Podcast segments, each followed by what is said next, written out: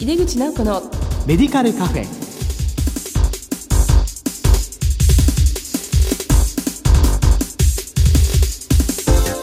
こんばんは。帝京平成大学薬学部の井出口直子です。井出口直子のメディカルカフェ。この番組は医療を取り巻く人々が集い語らい情報発信をする場です。さて今月の特集テーマは地域密着のドラッグストアの取り組みです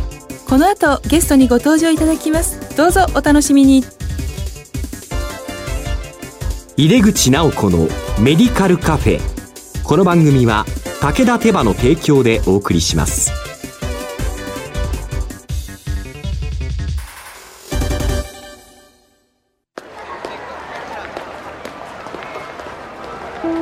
世界は大きく変化している。価値観も大きく変わっているこれからの時代健康とはどんなことを言うのだろう。医薬品には何が求められるようになるのだろう。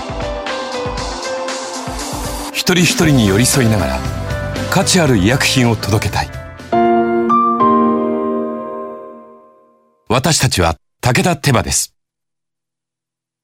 帝京平成大学薬学部の井出口直子です。地域密着のドラッグスターの取り組み特集の1回目です。今回は白岡市での地域支援の取り組みと題してお送りします。ゲストは白岡市地域包括支援センターウエルシアハウスセンター長の福田英二さんです。福田さんどうぞよろしくお願いいたします、よろしくお願いします。はいお忙しい中お越しいただきまして。はいあの福田英二さんは白岡市地域包括支援センターウエルシアハウスのセンター長として立ち上げからご尽力されています。まあ福田さんとてもユニークなご経歴ですよね。いえいえ。福岡ご出身の看護師でいらして、はい、で精神科に10年ほど勤務された後、ね、一旦医療や介護から離れて鹿児島県で農業に従事されたと、はい、はい、でそしてまた医療の世界に戻られたということですよね、はい、改めてご略歴を教えていただけますか？そうですね。略歴を言うととっても長くなるんですけど、はい、出身はあの福岡県の南の方の八女地方というところの出身なんですけれども、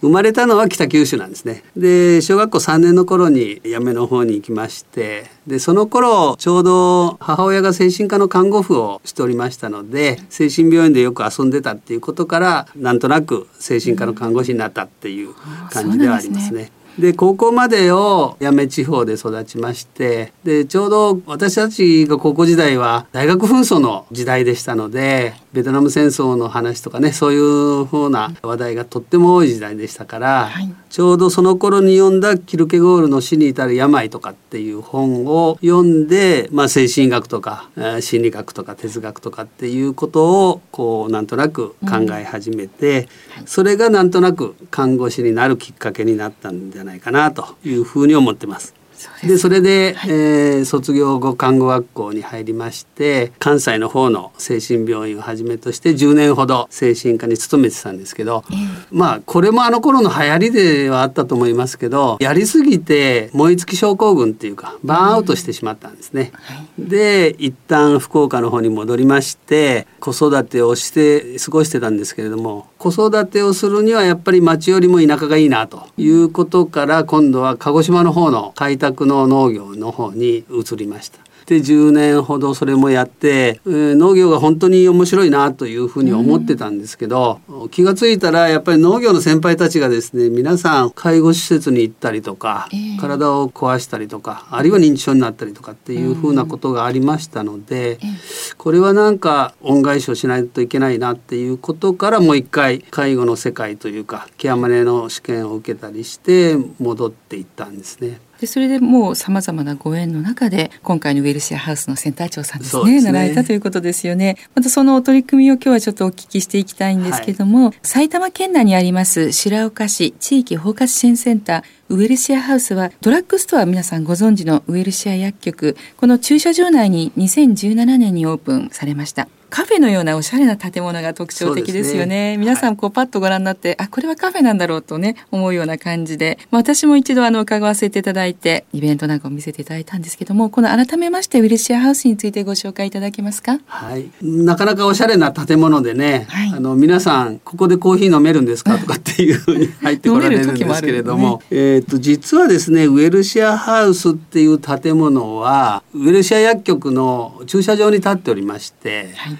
別建てなんですね。で2階建てのちょっとおしゃれなログハウス風の建物といいますか、中に入ると非常にこう窓が大きくて外から丸見えっていう感じの非常に開放的な作りなんですけれども、ウェルシャハウスっていうのはもともとはあのドラッグストアのウェルシャ薬局がウェルカフェっていうのを作ってたんですね。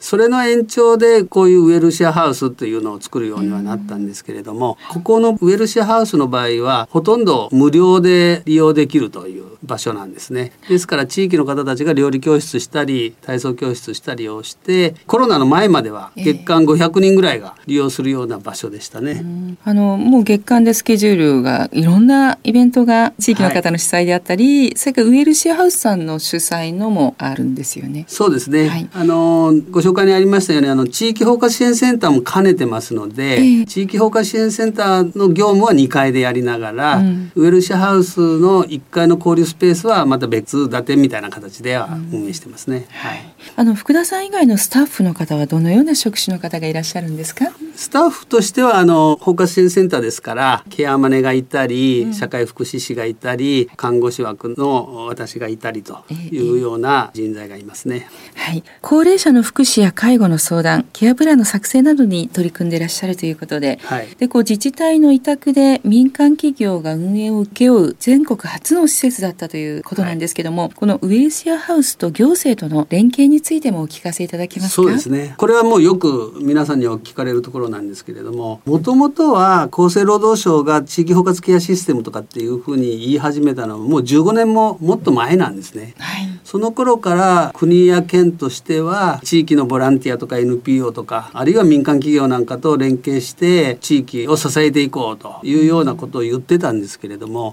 まあ、実際行政としてはね、はい、民間企業と組むとか、営利企業と組むというのはとても難しい話で全国としては本当に稀なケースだと思います。そうですでたまたま白岡市は実はとても行政としては力のある町で白岡町っていうのが単独で白岡市になったぐらいの非常にこう行政としては力のある町でしたので、あえて私たちのようなその民間企業と組んで地域づくりをしようということになったんだろうなっていうふうに思ってますね。なるほど。はい、この白岡市のまあ一つの特徴みたいのがうまくこう働いたということですかね。ねはい、じゃあもう非常に良好にやられているということなんですけども、元のきっかけといいますか、こう福田さんは介護老人保健施設をご退職をされた後に、はい、訪問歯科の先生と東京都江戸川区にコミュニティサロン暮らしの保健室かなでというのを設立された、これが今につながっているということですけど、はい、そのあたりも少しお話しいただけますか？そうですね。縁あってまあ江戸川区の介護老人保健施設に勤めることになりました。でそこを10年仕事をして、そして退職したわけですけれども、老人保健施設に入ってやっぱりとってもびっくりしたのは医療と介護の違いですよね。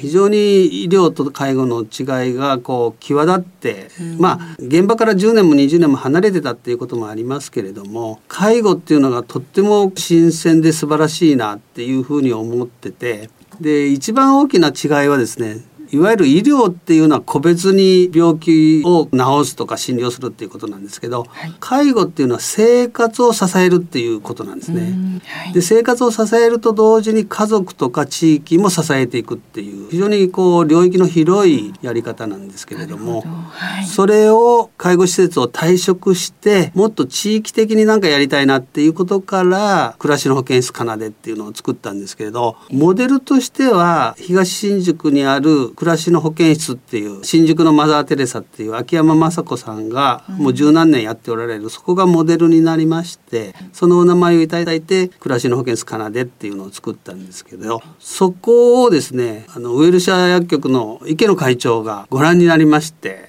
「いや福田君ここはいいね」っていうふうに言っていただいたんですけど「ここはいいけど売るものがないね」って言われたんですね。で池野会長のこの言葉がとっても衝撃的で、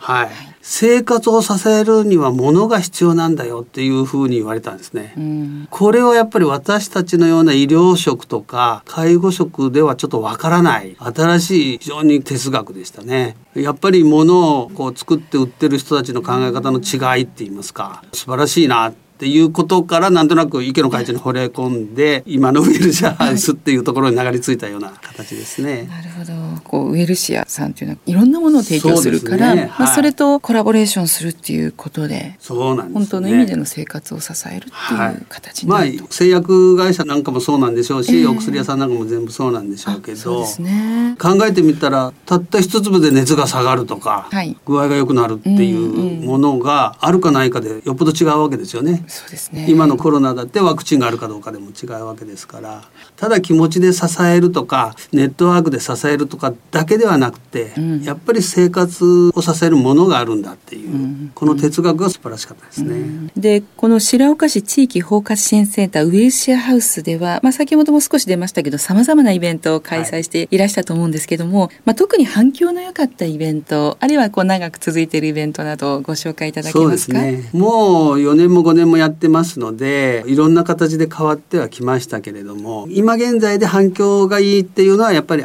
集まっておしゃべりをするとかおしゃべりをしながらちょっとものを食べるとかっていうのがやっぱり一番反響がいいですね。そうですか、はい、まあ、そういう意味では今本当にできづらくみんなで食べるとか、はい、難しいところがあるかもしれないですね。はい、ちょうど私があの学生と一緒に見学させていただいた時は女性のための麻雀教室っていうのをやっていて、まあ、女性の方がいくつかの麻雀卓をこうそれぞれ4人ずつとか囲んで,、ね、まあ、楽しそうにしてあの後福田さんにお聞きしたら皆さん地域のお一人暮らしの方ばかりだったということで、ね。はい、まあ、そういう方たちのこう居場所になってるっていうことですかね。今一番皆さんが楽しんでやってるのはお一人様の会っていうのがあってですね、えー、これは本当にお一人で暮らしてる人たちが特にコロナでやっぱり出ることが少なくなっちゃったんで、はい、集まっておしゃべりをしてご飯を食べて帰るという、うん、そういう感じになってますね。そうですか、はい、その時も少しお聞きしたのが、まあ、その方たちそこではもうすごくわっと楽しくするけれども、はい、終わったらまあスーッと皆さんバラバラになって、ねはい、まあ、それ以外であの集まってたりとかあんまりしてないみたいだというそうですね。それ結構切り替えてるんですね。そうですね。はい、これはやっぱりあのおそらくほとんどの医療職の人たちはわからない場面だろうと思いますね。そうですか、はい、なんとなくみんなそれぞれ家庭だとか地域でつながってるように思ってると思いますけど、はい、意外とつながってないですね。はい、昔ほどにこう幼なじみとか仲良しグループっていう、そういうコミュニティはもうないような気がしますね。そうですか。はい、別に壊れてるとかではなくて、ある意味では個人個人が自立してるっていうことがあるのかもしれないですね。ですから自分の時間は自分の時間で持って、自分のお家は自分のお家でちゃんと持ちながら、必要なところだけとチャンネルしていくというか、それは新しい形なんだろうなっていう気がしますね。それはなんとなくこう日本全国そういうふうになりつつある感じ、ね、はい、おそらくそれは世界中そうなるんだろうと思いますね。あそうですか。はい、まあ昔のようにこう味噌や醤油を借りるとかそういうのはもう今ないって感じですか？そうですよね。はい。それはおそらくこれからももっと少子高齢化が進むと、うん、そういうふうになっていくんじゃないでしょうかね。そうなんですね。イベントで集まって、まあそこでは仲良く楽しく。そうですそうです。で終わったらパッとまた一人の自立した生活に戻るという。はい、ねはい、おそらく精神的につながっていくんじゃないんでしょうかね。うんお互いがこの時間を共有してるとか、うん、同じ地域を楽しんで生きてるみたいなところで生きていくような世界になるんじゃないんでしょうかね。はい、なるほど。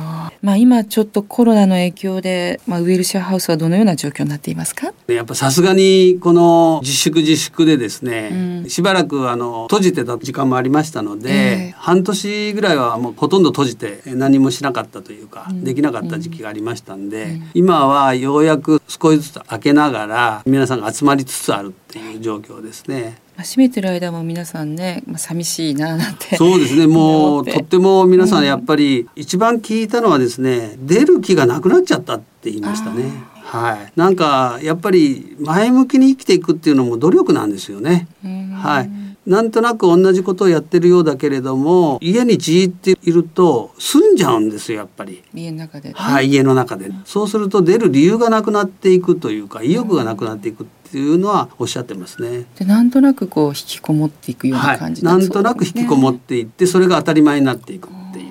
まさにこうフレイルの危機というか歩かなくなって筋肉も、はい、食べられなくなってきますし。そういうふうに思いますね、まあ、福田さんとしてはなるべくこう出てこれるようなきっかけ作りみたいなのも意識されてるんですそうですそうです。それをとにかくどう作るかっていうことがやっぱり今一番大きな課題だろうっていうふうに思いますね。そうですね。まあいろいろ聞いてきましたけども改めましてねこの地域包括支援センターとは高齢者を介護するための施設と捉えられがちなところがあるんですけども、ね、この支援センターの可能性についてお聞かせいただけますか、はい、あの介護保険計画って今8期計画って言いまして、はい、ずっとこれまでいろんな改正をしながら進んできてるんですけど今回の8期計画はまさにその地域共生社会の実現っていう形でですね、介護保険だけではなくて高齢者もそれから障害者も子育ても生活困窮もっていう全世代型っていうふうに変わってきてるんですね。はいですから地域包括支援センターもあるいはドラッグストアも含めてですけれどもお年寄りとか病気の人たちとかっていうことだけではなくてもう全ての人たちを関与するっていう時代になるんだろうと思うんですね。でそういった意味ではですねやっぱり薬剤師さんっていうのは全科対応っていうのが素晴らしいんですね。やっぱりこれは医療職の中では非常に稀な存在ですよね。私は看護師でしたから、はい、特に精神科とかそういうところが得意なだけでまあ、お医者さんなんかもそうですよね。外科は外科内科は内科で全科対応ってなかなか難しいんですけれども。そうですね。ですからそういった意味ではドラッグストアとか薬剤師さんがこれから包括支援センターみたいなところと組んで地域に出ていくっていう場面が増えていく時代なんじゃないでしょうかね。そうですね、はい、あの地域包括支援センターに今薬剤師はね、はい、いないですけども、まあ、地域の薬局といろいろ連携しながらやれることはいっぱいありそうですね。そうですよねあの実はね、はい、何年か前の改正の時は薬剤師さんを包括支援センターに入れようっていう動きもあったんですね。はい、ただ薬剤師さんなかなかあの引っ込みじゃない人が 多くてねそうですかおしゃべりをするっていうタイプじゃないもんですから、はい、ただやっぱりそこは変わってくると思いますね。全世代型ということなんですね。そうですね。まあそのあたりのいろいろな事例なども次回お聞きしたいと思います。はい、え地域密着のドラッグスターの取り組み特集の1回目。今回は白岡市での地域支援の取り組みについてお送りしました。ゲストは白岡市地域包括支援センターウェルシアハウスセンター長福田英二さんでした。お忙しいところどうもありがとうございました。はい、どうもありがとうございました。世界は大きく変化している。価値観も大きく変わっている。これからの時代、健康とはどんなことを言うのだろう。幅広いラインナップで信頼性の高い医薬品をお届けします。一人一人に向き合いながら、どんな時でも健康を咲かせる力を。私たちは武田手羽です。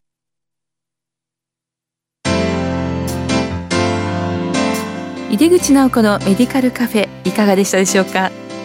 地域包括支援センターは今回ご紹介したような民間の運営は珍しく地域で暮らす人をさまざまな面からサポートする機関になっていることが伝わったと思います。それは福田さんのお人柄のお力にもよるものだと思います。自治体と民間企業のタイアップで活性化しているモデルケースの一つと感じていただけたのではないでしょうか。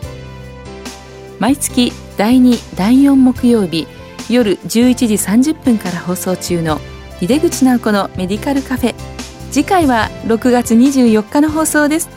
超高齢社会に対する課題解決についてお話を伺う予定です。それではまた帝京平成大学の井出口直子でした。井出口直子のメディカルカフェ。この番組は武田手羽の提供でお送りしました。